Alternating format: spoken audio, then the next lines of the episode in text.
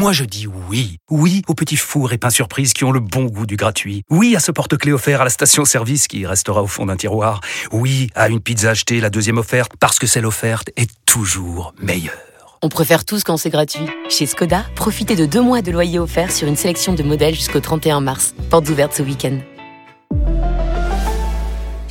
Deux loyers offerts après premier loyer en LLD 37 mois sur toute la gamme Skoda, Orenia et Enya Coupé, c'est accord par Volkswagen Bank. Détails sur skoda.fr. Pensez à covoiturer. RMC Running. Benoît Boutron.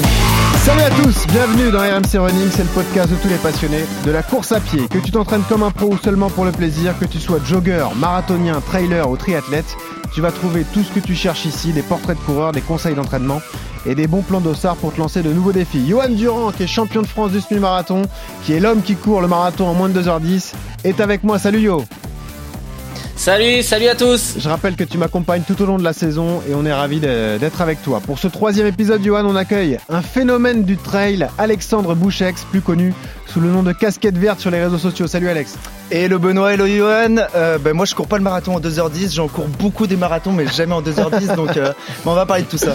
On va pouvoir en parler. Alex, pour ceux qui ne le connaissent pas, c'est plus de 8000, 8000 km parcourus cette année. 18e de la dernière Diagonale des Fous, vainqueur de l'Ultra Trail des montagnes du Jura ou encore 5e de l'Ultra Maxi Race le mois dernier. Alex, la séance va être adaptée à ton profil aujourd'hui.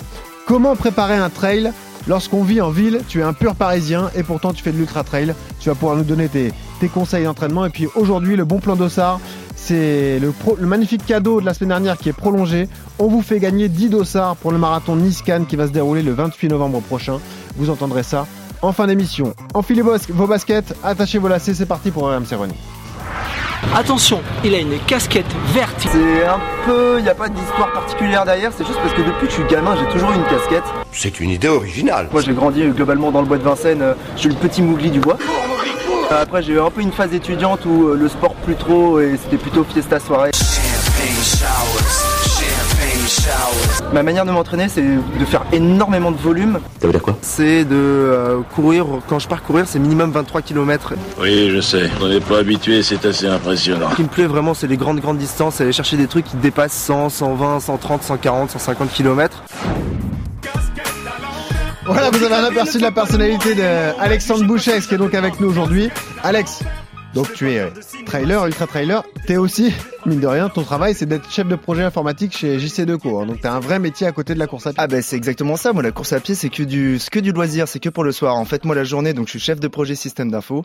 Je suis en costume, cravate toute la journée. le soir, j'enfile mon short, je mets ma casquette verte et je suis, euh, et je suis ultra trailer. Donc j'ai cette double vie euh, un peu à la Superman. Donc je sais pas c'est lequel la partie super, mais euh, mais ça marche comme ça. Quoi. Alors avant d'étudier ton ton CV de coureur, la première question qu'on pose à tous nos invités, pourquoi tu cours, Alex? Euh, alors pourquoi je cours? Ben en fait tout simplement parce que euh, je pense que j'avais envie d'être en forme. On a deux jambes donc euh, c'est fait pour avancer. Avancer lentement, ça me plaisait pas forcément dans la vie. Je suis pas ce côté contemplatif donc moi ce qui m'a plu c'est avancer vite, essayer d'aller découvrir et d'aller voir ce qui avait plus loin. Donc c'est pour ça que je cours en fait. C'est parce que c'est beaucoup rattaché à une notion de liberté pour moi et, et c'est tellement bon de pouvoir être libre deux ou trois heures par jour quoi. Exactement. Allez on attaque le CV de coureur. RMC. Le CV de coureur. T'as quel âge Alex? Alors, je viens d'avoir 30 ans il y a deux jours là. Ouais, bah bon anniversaire en retard, c'est vrai. merci, allez là. Et eh ouais, avec un défi que tu t'es lancé, on pourra en reparler. Effectivement, tu as arrêté de fumer, ça paraît dingue, mais tu fumais. Exactement, bah là, je, suis un, je suis un gros gros fumeur. Euh, et là, je m'étais promis qu'à 30 ans, j'allais arrêter. Donc là, ça fait deux jours, donc là, je suis un peu tendu, je suis un peu speed. Peut-être que ça va s'entendre. Ouais, Johan aussi, hein, fume trois paquets par jour. Euh, c'est pour ça qu'il est pas encore à 2h01 au marathon. Voilà, c'est ça l'histoire. C'est ça, c'est le. Ça, je vais essayer d'arrêter moi aussi. Allez, on enchaîne sur le CV du, du cours. Tu cours depuis quand? Euh, je cours depuis 29 euh, ans et euh, je pense 11 mois. Dans la réalité, ça fait 7 ans que je cours, 3 ans sérieusement. Combien de fois par semaine en général Alors j'avais entendu que tu avais dit 11 Johan. Moi je suis plutôt entre 5 et 7. Mais par contre je vais courir beaucoup plus. À combien de kilomètres alors Entre 170 et 230 par semaine à peu près. Les records perso dont tu es fier euh, ben, alors, euh, pas forcément en temps, hein, que ce soit des victoires ou. Ah, ah euh, ouais, bah, les victoires, l'Ultra 01, le Mat Trail, la Lyon-Saint-Élion, et en temps, euh, bah, ma seule référence, moi, c'est sur 100 km, donc c'est 7h12 sur 100 km. Ça fait 4,20 du ah, kilo à peu près. Ah oui, sur son borne. Bravo. Euh, la dernière course que tu as disputée Euh, c'était il y a une ou deux semaines, deux semaines, euh, c'était l'Ultra Maxi Race à Annecy, 108 km sur le papier, 113 en vrai, 6000 de dénivelé, une grosse quinzaine d'heures et que du bonheur. La prochaine La prochaine, la Lyon-Saint-Élion, là dans euh, 10 jours, qui va de Lyon, qui passe par Saint-Etienne et qui revient à Lyon, pareil 150 bornes et des brouettes.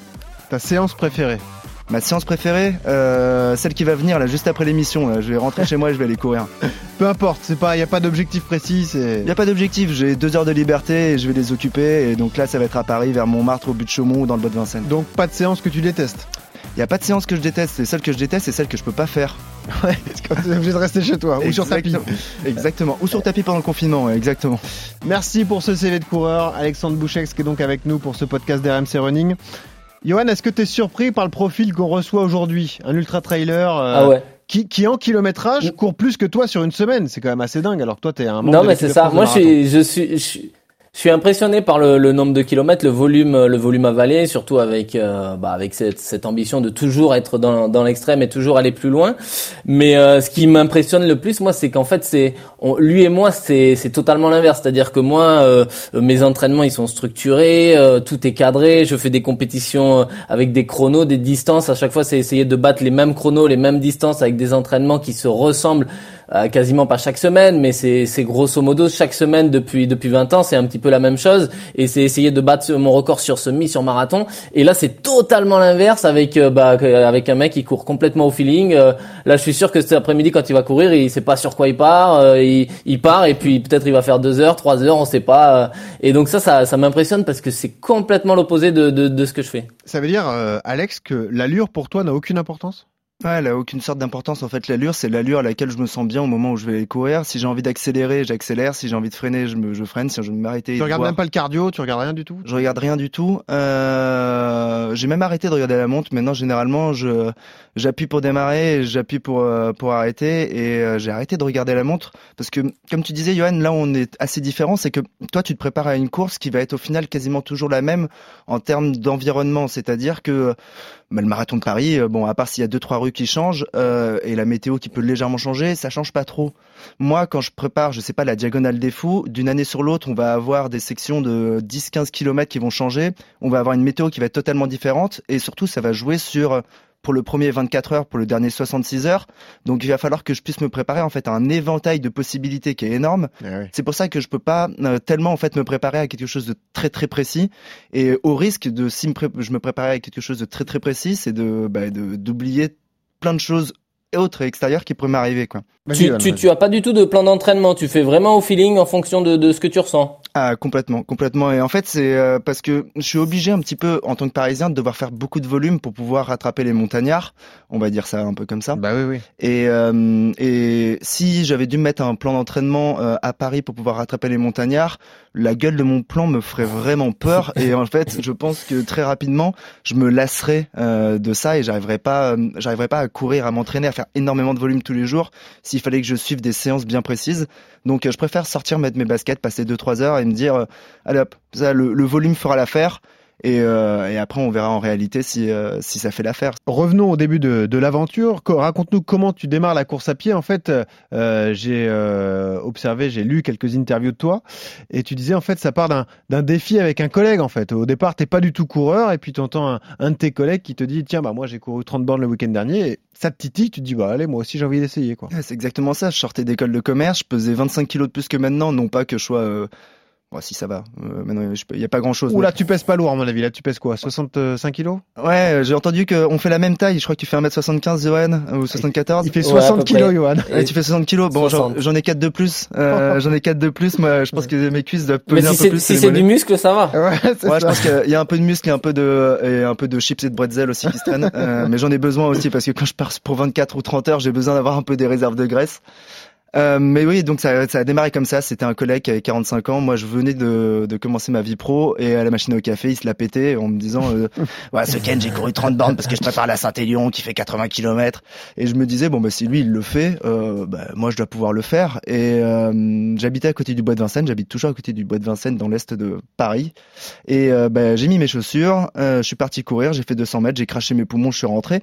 J'ai pleuré comme ça pendant des semaines, des mois, et bah, rapidement je suis tombé dedans un peu comme tout le monde. Monde. J'ai pris un dossard pour un, pour un semi-marathon, puis par le marathon, et après j'ai basculé assez vite dans les distances. Ah, comment tu bascules justement? Parce qu'effectivement, euh, beaucoup de coureurs euh, urbains entre guillemets, et d'ailleurs moi c'est un peu mon exemple parce que moi j'ai commencé la course à pied quand je suis arrivé à Paris, et c'est vrai que la facilité c'est d'aller vers des formats 10 semi ou marathon parce que c'est le plus accessible. Comment tu bascules en te disant, moi je veux aller plus haut, je veux dépasser mes limites, je veux partir à l'aventure? C'est quoi le déclic psychologique? Le déclic psychologique, je pense que c'est, euh, euh, il faut se dire que rien n'est impossible. Si on prend un truc qui est impossible, euh, qu'on pense que faire deux marathons d'affilée, c'est juste pas possible quand on en a fait qu'un seul, eh ben, il faut juste tenter de se prouver à soi-même que, ben, allez, je prends un dossard, je vais le tenter, et on se rend compte très facilement qu'en fait, ce qu'on pensait être totalement impossible ne l'est pas du tout les bonnes portes d'entrée, je pense, et surtout quand on est parisien, il y a un truc qui s'appelle l'écotrail de Paris, qui mmh. on part à 80 bornes de Paris, on arrive à Paris, et en plus, euh, bah,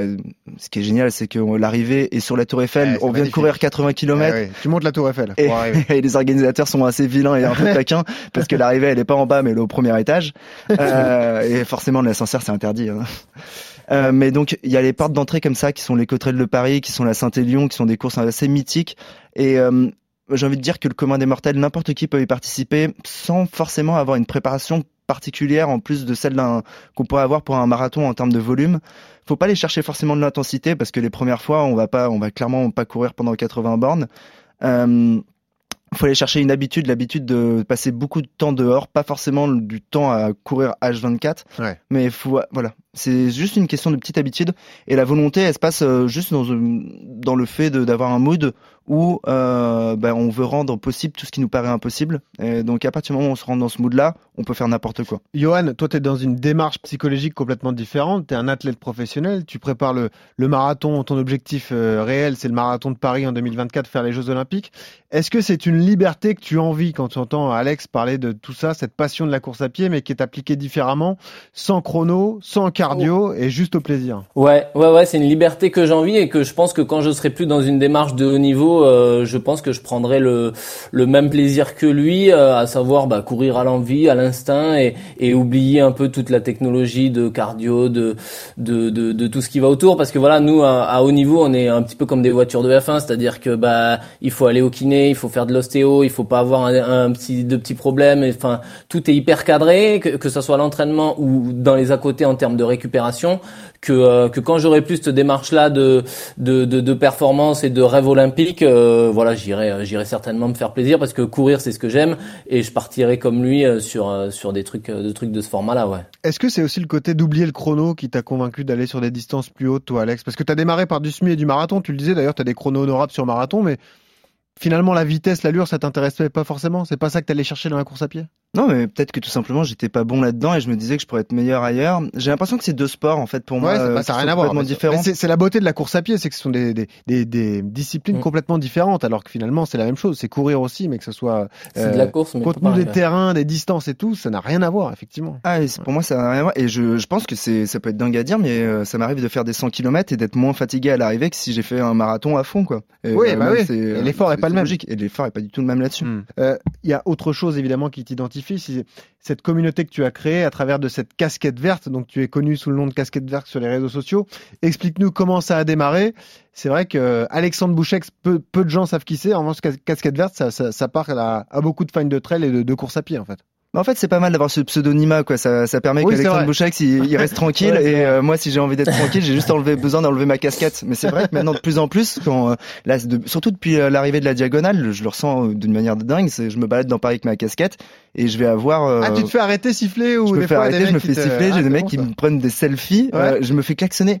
juste en face, là, hier soir d'ailleurs, en face de RMC, je me suis fait klaxonner par un mec en bagnole. Je pensais que, je sais pas, j'avais dû lui crier la priorité. Non, non, non, il me disait ouais, bravo pour la diagonale. Donc euh, non, euh, la, casquette en fait ça a démarré euh, bah, comme tout le monde au début. Je partage un peu sur mes réseaux sociaux le, fait d'avoir couru euh, mes 5 km en, je sais pas, je devait être époque, ça devait être en 40 minutes de manière assez atroce. J'étais transpirant au rouge. je prenais la photo de trois quarts dessus, un bon selfie. Je me postais ça. Et je crois qu'au bout d'une ou deux semaines, j'ai une copine qui m'a dit bon c'est bon là, c'est fini, j'en ai marre de voir ta gueule. Et moi j'avais des casquettes qui traînaient d'un vieux BDE dans ma cave. J'en ai pris une, je suis parti courir avec et le lendemain je, de, de, cette nana qui m'a engueulé, euh, bah, j'ai commencé à prendre la photo en me disant personne peut en vouloir à une casquette. Et ça a démarré comme ça. Et puis c'est resté. Et puis c'est devenu un gris-gris. Et puis maintenant je suis incapable de partir courir sans prendre ma casquette. Quoi. Et sur le côté euh, réseaux sociaux, l'envie de partager justement tes séances, tes courses et tout, c'est c'est aussi une motivation parce que tu, tu cours en solitaire, toi. Tu, tu cours rarement en groupe. D'ailleurs, tes séances d'entraînement c'est toujours tout seul en fait. Parce que tu sais vra pas vraiment ce que tu vas faire. Donc forcément tu pars seul. Ah bah c'est exactement ça, il y a plein de gens qui me disent mais je pourrais venir courir avec toi, moi je leur dis mais en fait je sais même pas à quelle heure je vais aller courir, je sais pas ce que je vais faire, je sais pas où je vais, je sais pas combien de temps. Donc euh, non non, c'est complètement solitaire, mais le partage en fait c'est quoi? C'est euh, au début c'était un petit peu je pense parce que euh, euh, j'étais jeune et que les réseaux sociaux, l'aspect euh, brillance des réseaux sociaux me plaisait pas mal. Et petit à petit, je me suis rendu compte qu'en fait, euh, que partager l'expérience du petit Parisien qui découvre la montagne, l'ultra trail, ben, cette vision, il y avait plein de gens qui, qui, reflétaient en fait leur pratique là-dedans, mais qui ne l'exposaient pas. Je sais pas pourquoi ils l'exposaient pas, mais donc ils avaient besoin d'avoir euh, un partage d'expérience ouais. par quelqu'un qui fait exactement la même chose qu'eux. Et euh, après, rapidement, il y a eu les résultats qui sont arrivés, donc un peu plus d'inspirationnel pour les gens. Et euh, ça, que ça rassure de voir un, un, autre gars effectivement dans sa ville qui prépare du trail et qui s'envoie à des grosses distances et de se dire, bah si lui le fait, peut-être que c'est possible pour moi aussi. Peut-être pas à ce niveau-là, mais bon. Ah mais complètement, complètement. Je pense vraiment qu'en fait, oui, ça a beaucoup rassuré. Ça a peut-être fait dire aux gens que c'était aussi possible pour eux, que c'était pas un sport mmh. qui était réservé à des extraterrestres et à des gens qui ont grandi, vécu à plus de 3000 mètres d'altitude pendant les cinq premières années de leur vie. Euh, ils se sont rendus compte que n'importe qui, un petit Parisien fumeur fêtard euh, avec euh, légèrement surpoids et qui commençait sa vie pro, arrivait quand même à partir faire de l'ultra. Alors justement, toi, Johan, qui est donc un, marathonien de très haut niveau, tu cours souvent seul aussi. Toi, tu es souvent seul sur tes séances d'entraînement, mais si tu, te retrouves souvent à faire des stages, je pense aux périodes où tu pars à, à fond romeux.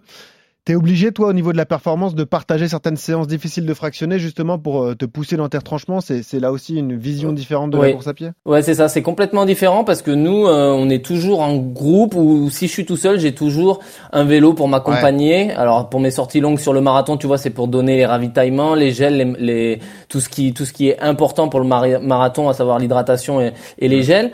Et, euh, et sinon, c'est des séances calibrées avec des meneurs d'allure. Enfin, tu, nous, c'est tout, il y a toujours, on a souvent même des lièvres aux entraînements pour nous amener et nous, pousser dans nos retranchements. Parce que voilà le, but c'est vraiment de pousser la machine le plus loin possible et c'est difficile d'y arriver tout seul euh, donc c'est une démarche ouais totalement mais totalement différente que ça soit dans, dans tout dans l'entraînement et aussi dans, dans la comment aborder la compétition c'est totalement différent il y a quelque chose qui vous euh, relie l'un à l'autre c'est le temps passé à courir parce qu'effectivement toi tu fais des grosses euh, séances des grosses distances euh, Alex toi Johan c'est ton métier donc tu cours souvent deux fois par jour oui, la course à pied a une mais place importante j'ai vu que je suis battu hein. ah oui au niveau des distances c'est incroyable ouais, parce que du... j'ai vu 10 000 km par an mais ah je, oui, je les bah, fais pas hein. l'année dernière t'as fait 10 000 km Alex tu pourras nous en parler mais la question que j'allais vous poser, c'est comment euh, ceci est géré par l'entourage? Est-ce que c'est accepté par vos familles? Euh, Toi, Alex, tu as, une copine effectivement qui, court un petit peu, d'ailleurs, d'après ce que j'ai vu sur les réseaux, mais c'est quand même une vie euh, avec laquelle il faut se s'accorder, quoi. C'est quand même particulier d'être avec quelqu'un qui euh, passe euh, trois heures par jour à, à, courir après le boulot, quoi. Je sais pas comment ça se passe pour toi, Johan, mais moi, c'est simple. Hein. Donc, euh, j'ai réussi à, à négocier. L'avantage, c'est que j'ai rencontré, par exemple, ma copine pendant ma première diagonale des fous. Donc, ah, elle savait. déjà, ça partait ah ben bien. Voilà. Elle, voilà. savait, elle savait ah déjà. Ben voilà. Elle savait déjà un peu à quoi s'attendre. Après, on Ouais. s'est mis d'accord euh, sur le fait que ça doit pas trop empiéter, qu'il y a un temps pour tout.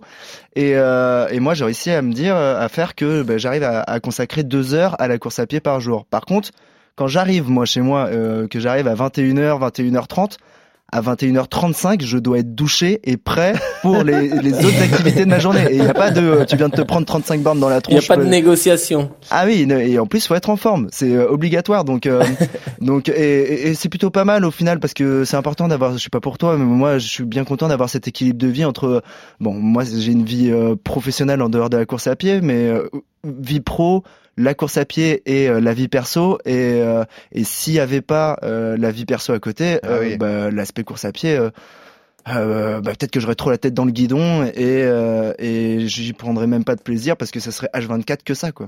Je sais pas si t'as besoin Ouais. toi de déconnecter en tant que professionnel de ça. Euh, ouais, on a quand même besoin de, de déconnecter un peu, surtout quand euh, ouais c'est c'est ton métier de, de, courir, donc quelque part, des fois, euh, enfin, il y a eu des périodes où j'allais courir parce que tu vois, c'était mon métier et je me sentais obligé. Et quelque part, la performance, elle s'en ressentait. J'étais moins performant parce que je prenais moins de plaisir. L'idée, c'est de quand même garder cette notion de plaisir, même quand on fait du haut niveau. Si tu veux être performant, quand tu fais du haut niveau, il faut quand même toujours garder l'idée d'aller courir, mais par plaisir et pas par obligation, quoi.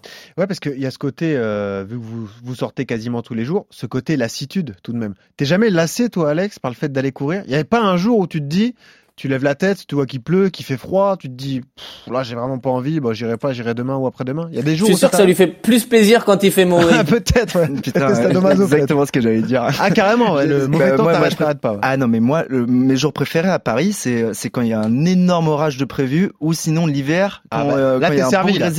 Ouais mais là il neige pas encore. Ah, le mieux c'est quand il neige à Paris et que ça devient vraiment un bordel pas possible et euh, ça me permet de sortir des chaussures que je sors pas d'habitude en plus. Mais euh... t'as jamais cette lassitude.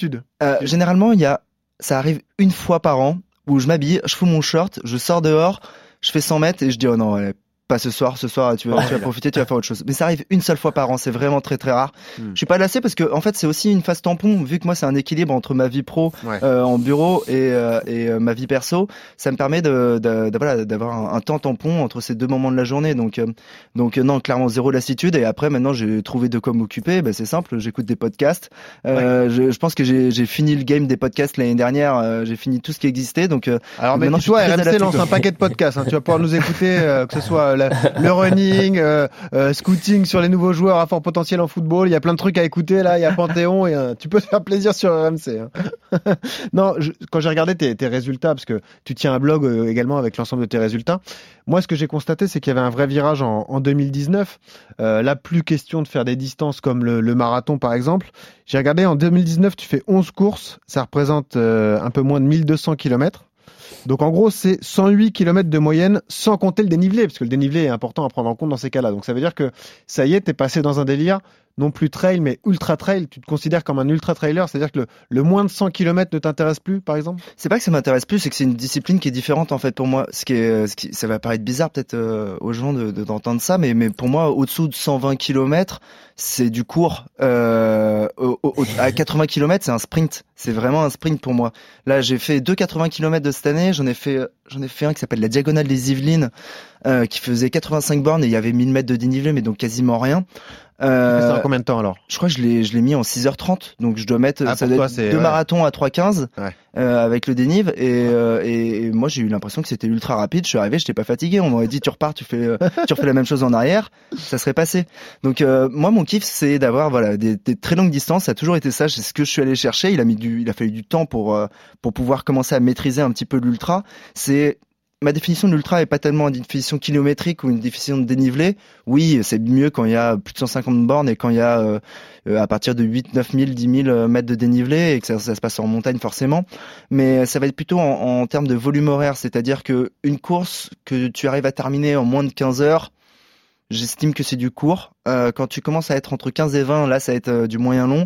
Et dès que tu commences à passer plus de 24 heures, plus d'une journée entière à courir, c'est-à-dire que Là, on enregistre, on est, euh, on est euh, mardi, on a commencé à 15 h euh, bah, vous regardez ce que demain à 15 h vous avez eu le temps de faire pendant toute cette journée, ben moi je vais avoir couru pendant tout ce moment-là. Ah, c'est dingue, ben bien sûr. Et Surtout que toi tu fais partie des runners par exemple sur sur les trailers pardon, parce que c'est vrai qu'il faut pas confondre tout. Euh, sur la diagonale des fous, ça t'est arrivé de la faire sans dormir une minute? Ah ben moi je ne dors pas sur les ultras. T'essayes de pas dormir. Euh, parfois, tu t'endors en courant et ça, ça fait très bizarre hein, quand euh, quand ça fait 25 heures que tu cours. La première, j'avais mis 33 heures, mais à partir de 25 heures, je commençais à m'endormir en courant, c'est-à-dire que j'étais debout, je courais dans un endroit qui était potentiellement ultra dangereux et je m'endormais, c'est-à-dire que mes yeux se fermaient. J'étais obligé de me jeter de l'eau euh, dans les yeux, de me mettre des petites baffes, des petites clacounes euh, pour me réveiller parce que tu voilà s'endormir déjà quand on est debout, ça fait bizarre. Mais alors s'endormir debout dans un endroit en hmm. courant où à gauche et à droite de toi il y a des précipices, ça fait encore plus bizarre. On se rend compte que là il y a une petite notion de danger qui n'existe ah bah oui. qui n'existe pas euh, quand on est en train de descendre euh, l'avenue de Dominil euh, dans le 12e sur le marathon de Paris. Quoi. Et juste à titre, à titre de comparaison, ta plus grosse séance sur une prépa marathon, c'est combien de kilomètres, toi, Johan? C'est euh, 35 km à peu près. Euh, euh, on monte pas tout à fait jusqu'au marathon, mais c'est euh, c'est quasiment en termes de durée d'effort, c'est similaire. C'est un peu plus de deux heures, mais en, en intensité, vu qu'on va moins vite, euh, ça, ça représente 35 km quoi. Donc on vous a dit deux façons complètement différentes de courir. Un, champion de très haut niveau qui court à, à 3 minutes au kilo et qui fait deux heures en maximum sur une prépa marathon, et toi qui te- t'envoies les entraînements. D'ailleurs, tu as un entraînement qui est resté marquant. Tu as fait trois fois le tour de Paris, une fois 101 km, j'ai vu en 8 heures. tu t'es dit, allez, je pars, je fais tout le tour par le boulevard des Maréchaux. Vous pouvez retrouver ça sur les réseaux sociaux ou sur Strava. C'est assez hallucinant. Ça fait trois fois le tour de Paris, quoi. C'est marrant, c'est ce que disait Johan tout à l'heure. C'est-à-dire, ce jour-là, j'avais même pas prévu de faire ça à la base. non, mais à la base, je savais juste que j'avais ma journée pour moi. Je vais voir un pote euh, Ah ouais. l'après-midi et finalement, euh, bah, je suis parti courir le matin. Je me suis fait toutes les portes. J'avais fait euh, un tour, deux tours. Bon, bah, quitte à en faire deux, Incroyable. trois, ça fait un chiffre rond. On va faire 100. Et on était allé chercher les, les trois tours et c'était, euh, c'était une bonne journée. C'était une bonne journée. C'est un bon samedi. Je suis, euh, Tu te rends compte, Johan Non, mais c'est complètement fou. hein. Faut être un peu Ah taré. non, mais quoi. C'est fou, Ouais. c'est fou. Et juste pour terminer ton Ah, je portrait- je l'envie presque. Hein. Ah bah j'imagine parce que toi t'as- t'auras envie de te faire plaisir, de te lâcher parfois, j'imagine, et t'es tellement Bah, serré. nous, ouais, je te ton- dis, euh, on a le diététicien qui te dit ce que tu dois manger, on a l'entraîneur qui te dit ce que tu dois faire à l'entraînement, on a le, le mec qui te dit combien de temps tu dois dormir, tu dois lui envoyer tes données cardio après avoir dormi, tu, enfin, c'est, c'est l'opposé, c'est l'extrême opposé, Ah donc c'est, c'est c'est ce presque frustrant, tu vois, il va commencer à me, Mais Johan, libère-toi de tout ça. Arrête les conneries. Arrête l'équipe Ah de non. France. Vas-y. Non. Lâche ta vie. Lâche ta vie vas pas de Paris 2024, Ouais, Alex. non, ouais, merde, c'est une Ah chance, ouais, de- une chance médaille. Ah oui, c'est une chance de médaille. Il faut que tu y ailles. Par contre, à partir du moment où tu as la médaille à Paris 2024, là tu arrêtes et moi je viens t'accueillir dans le monde de l'ultra. Eh ben, tu sais ce qu'on fait Et je vais t'amener sur la Voilà. diagonale. Tu sais ce qu'on fait Une fois que Johan a passé le marathon de Paris 2024, on s'engage tous les, tous les deux avec Johan à venir faire un trail avec toi. Oh, je suis chaud, moi je vous Tu, amène. tu Voilà. choisis le trail et on vient le faire avec moi. Mais euh, mais comme Johan, en fait, ce qu'on se disait juste avant en off, c'est euh, il y a énormément en fait de, de, de sportifs qui ont eu justement comme ça une vie de une vie qui a contrôlé c'est pas le mot mais euh, euh, Ah si, euh, très méticuleuse ah oui, euh, en termes de respect des entraînements Bien et euh, de suivi de, de, de ce que vous faites en termes de, de plan de nutrition etc et là on se retrouve maintenant avec beaucoup de nous d'anciens sportifs parce que leur carrière est, est finie avec des euh, des Jalabert des Martin Fourcade qui Ah sont oui, en train de se mettre au trail et Ils au font la trail. des Ouais, fous ouais. qui font et, euh, ça. et, euh, et ils arrivent avec que du euh, plaisir. ils arrivent à, ouais, mais ils arrivent avec un coffre qui leur permet en plus de faire des résultats. Moi, Martin Fourcade, là, hum, je pense que d'ici euh, deux ou trois ans, on en entend vraiment Ah, parler dans le l'ultra. La difficulté d'un sport comme le biathlon est disputé en plus en altitude. T'imagines le cardio du gars Ah, bah là- il a un cœur incroyable. Ah, si, si, s'il a un bon pied, s'il arrive à se faire un bon pied, ce que j'ai l'impression qu'il est en train de se faire en ce moment dans les Aravis, Évidemment. euh, il va, il va, il va nous tuer. Et juste pour terminer le portrait, euh, je terminerai là-dessus parce que c'est ce qui vous différencie, je trouve, l'un et l'autre, même si vous êtes des, des coureurs de très haut niveau, c'est c'est l'hygiène de vie finalement. Tu le disais, toi, t'as as été fumeur jusqu'à il y a deux jours. tu fumais euh, incroyable, tu fumais même juste avant le départ des trails. Toi, Johan, forcément, tu as une vie très organisée et c'est pesé au gramme ce que tu manges et tout, j'imagine. euh, ouais, c'est ça, exactement, c'est ça, ouais. Et la vraie différence entre tout- vous tout- deux, elle est là en fait. Eh, parce que toi, tu te fais plaisir, Ah bah. euh, Alex. Toi, tu, toi, tu fais aucun, aucun. Tous les écarts sont permis. en Ah fait. mais il n'y a aucune concession et même Voilà. j'ai dû augmenter euh, la quantité de bouffe et de mauvaise bouffe que euh, que je dois je dois prendre parce que parce que parce que courir euh, 25 bornes par jour tous les jours euh, mon corps il était déficitaire en calories très rapidement donc j'ai dû rajouter de la mauvaise calorie malheureusement. Toi, c'est le slogan courir plus pour manger plus, en fait. Ouais, c'est ça, exactement. Alors que toi, Johan, effectivement, c'est tout est pesé, tout est calibré, quoi. Ouais, non, mais c'est ça. Nous, tout est tout le temps, hein, tout le temps, tout ce que tu fais, les heures de sommeil sont comptées. euh, Tu, tu, tu regardes tes données comme cardio tout le temps.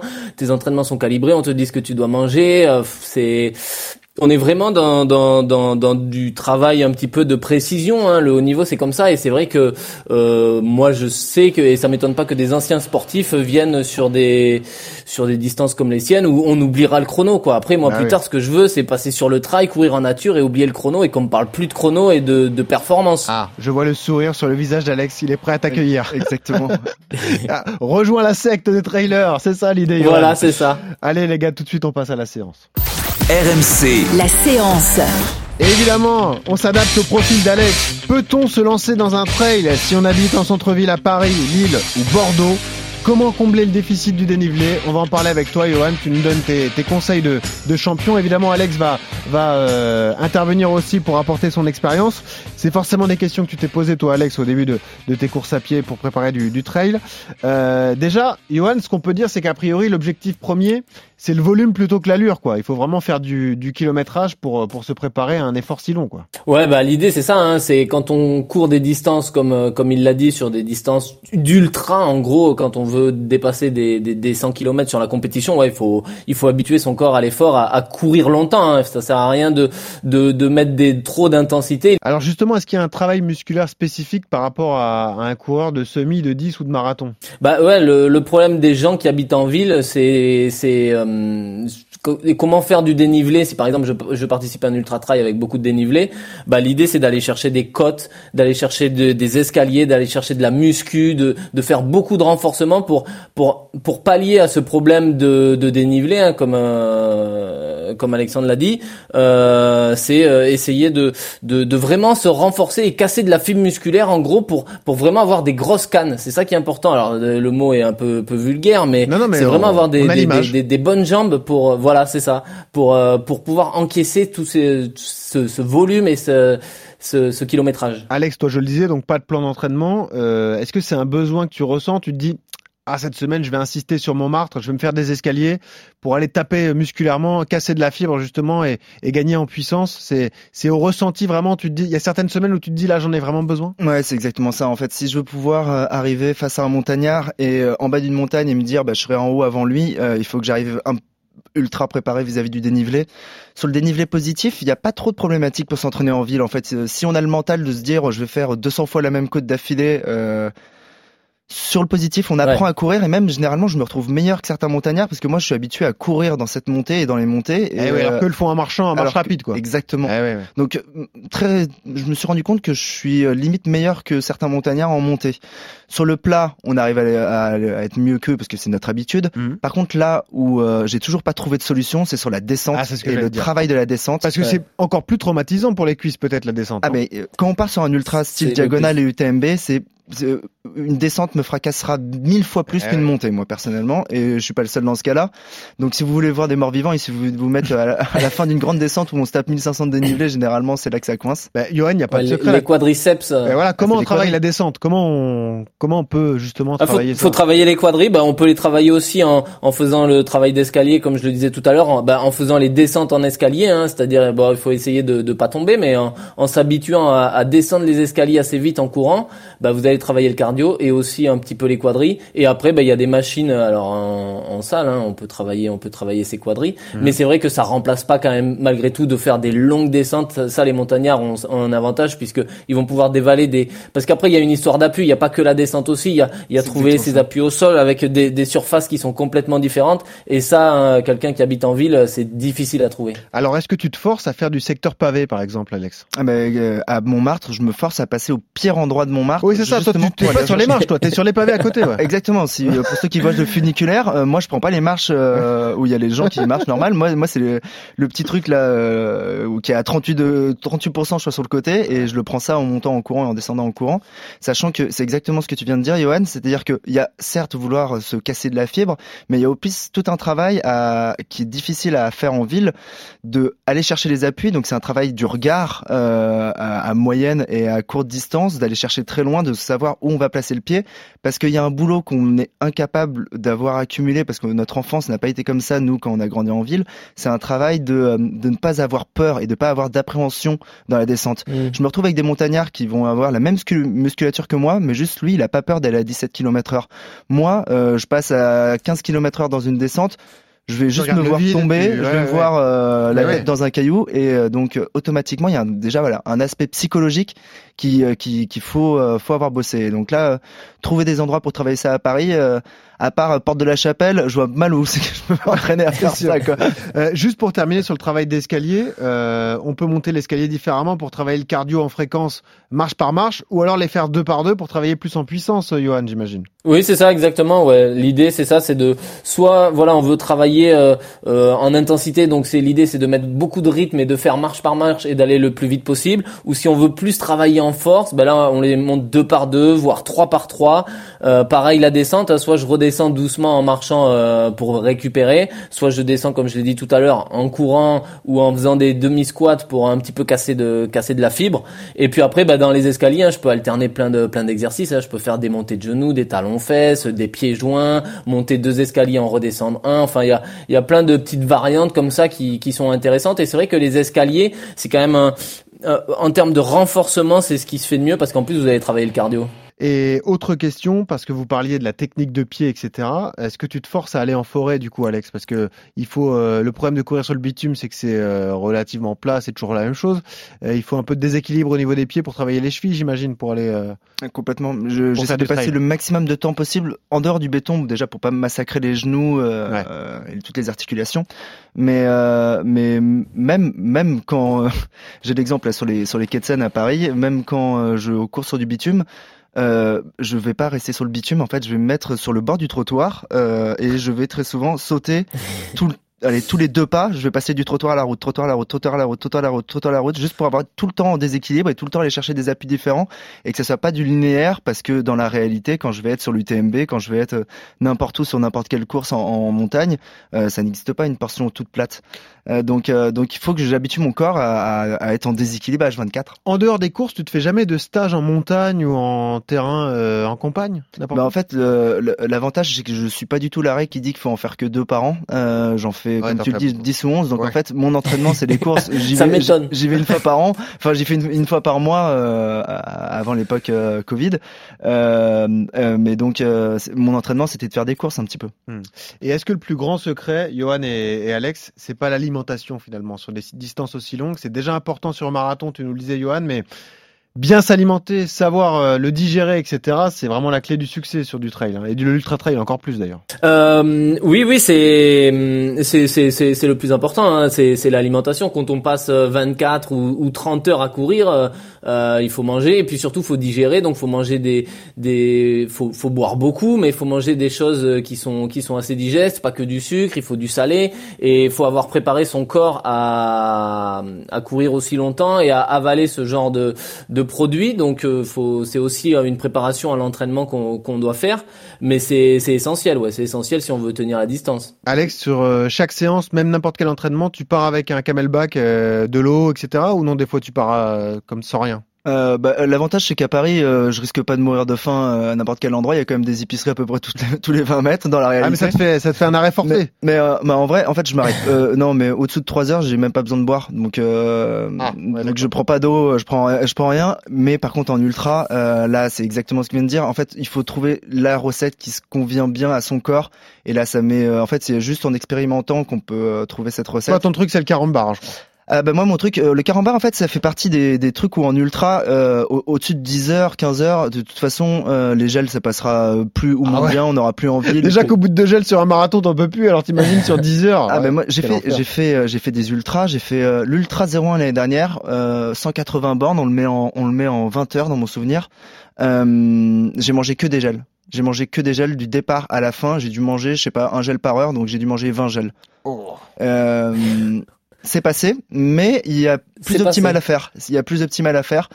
Euh, effectivement, il faut gérer à quel moment on va prendre le sucre, c'est-à-dire qu'on va pas le prendre forcément trop tôt dans la course. Il faut gérer à quel moment on va prendre la caféine, parce que euh, bah parce que euh, quand on est parti pour pas dormir pendant 30 heures, c'est mieux de la caféine l'apporter au bon moment, pas trop tôt, pour pas avoir une crise de sommeil qui viendra trop tard. Tu la prends via quoi? Via du café, via du, des, via des gels et du café et, et du Coca-Cola. Euh, Coca aussi. oh là là, je cite des marques. alors, c'est pas grave, non t'inquiète pas. Il y a pas de problème. Dr Pepper. Dr Pepper. Ouais, pour les marques américaines, attention, on sait jamais si le, si le podcast qui est écouté Corsica Cola, voilà, on peut y aller.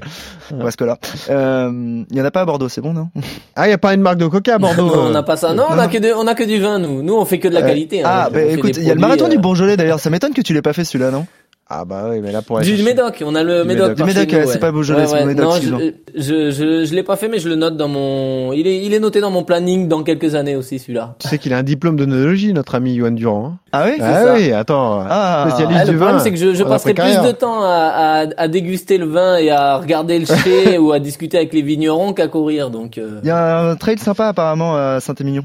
ouais, c'est possible. Ouais, non, non, mais on a des, des beaux parcours hein, chez nous. euh, Ah bah oui, on c'est est une sûr. belle région. Enfin, je veux pas vanter les qualités de- du Sud-Ouest, mais bon, on Et- les connaît tous. Les gars, pour aller au bout de notre séance, Alex, si toi t'avais un conseil à donner à un, un urbain qui voudrait se mettre au trail, ça serait quoi le meilleur conseil? Ouais, c'est simple. C'est en fait, il, il se met un plan sur deux ou trois ans dans sa tête à se dire dans trois ans, je veux faire telle course. Euh, si possible, un truc qui lui paraît impossible actuellement. Euh, Si je rêve de faire la diagonale des fous, j'ai jamais fait de trail de ma vie, je fais un peu de semi et de marathon. ouais, Qu'est-ce ça- que tu lui conseilles? Ouais, de, de commencer très rapidement par des distances 80 km, euh, sans prendre une ou deux, histoire de se rendre compte de qu'est-ce que c'est que passer euh, 10-12 heures à courir, Hmm. enfin un petit peu plus. Et euh, ça c'est la première année, donc le plus vite possible, juste tester. Euh, c'est pas grave si on abandonne. Euh, la deuxième année, aller chercher tout de suite de la montagne, donc c'est d'aller chercher des euh, 100-120 km avec euh, entre 5 et euh, 7000 mètres de dénivelé pas forcément se dire qu'il faut être dans le premier tiers, pas forcément se dire qu'il faut être dans le deuxième tiers, se dire que de toute façon le seul but c'est de finir. Et à partir du moment où ça sera passé sur un 100 bornes avec 6000 de dénivelé, qu'on aura passé 20, 25 heures, 30 heures à courir, sur la diagonale des fous ça passera quoi. Alors, euh, du coup, euh, conseil que ça euh, induit immédiatement. Hors de question de démarrer par une diagonale des fous. On peut pas se dire dans six mois je fais la diagonale. Bah c'est ce que j'ai fait. ouais, mais est-ce que c'est un bon exemple à Donc, suivre donc pour- Écoutez, non, non, non, c'est ça. C'est ce que j'ai fait en version très accélérée. Ouais. Euh, en fait non, euh, de toute façon c'est c'est pas possible. C'est un coup à se dégoûter ou abandonner, quoi. Ah bah c'est c'est un coup à se faire mal en fait. Ouais, voilà. Euh, moi les moments où je me suis le plus baissé dans ma vie, c'était euh, ces moments où j'ai voulu euh, très vite aller chercher des très longues distances et euh, j'augmentais les volumes de semaine en semaine et donc là il y avait tout qui sifflait, les articulations, les tendons, euh, alors que euh, mon, corps maintenant, je peux dire au bout de, de 6-7 ans avec euh, 4 ans H24 à courir, Maintenant, il est habitué, il est capable de faire ça. Euh, me mettre ce que je me suis mis à l'époque, c'était euh, coup de bol, c'est passé pour moi euh, dans la douleur.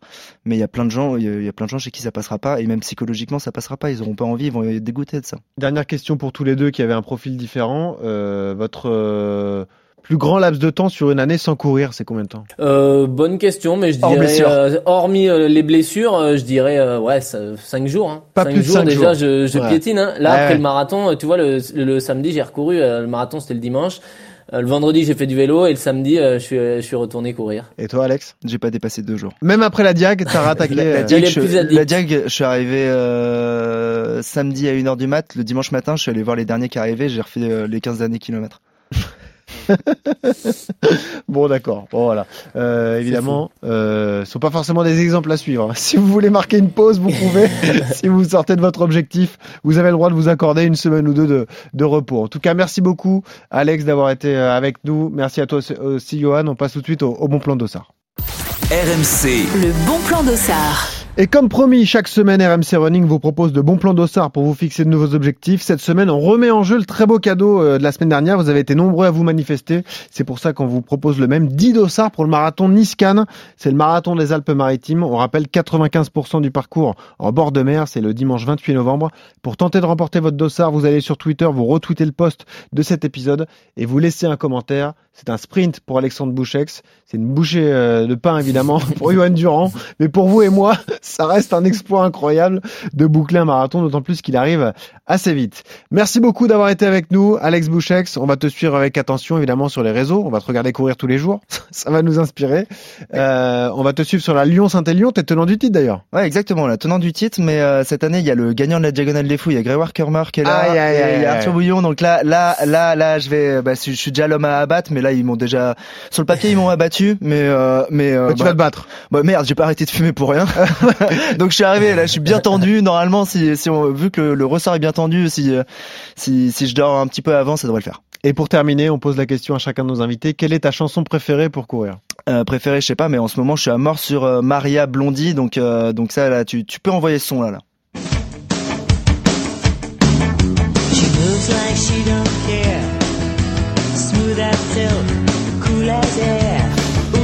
Et un grand merci à Casquette Verte, Alex Bouchex qui était avec nous aujourd'hui. Merci Alex, on te dit à bientôt. Tu reviens quand tu veux d'ailleurs dans RMC Running avec Johan, on sera ravis de t'accueillir. Euh, Johan, je te dis merci, je te dis à la semaine prochaine, hein, évidemment, pour Très un bien, nouvel épisode d'RMC Running. prochaine. Et n'oubliez pas le conseil qu'on vous donne à chaque fois quand vous courez, souriez, ça aide à respirer. Salut à tous. Allez, ciao, ciao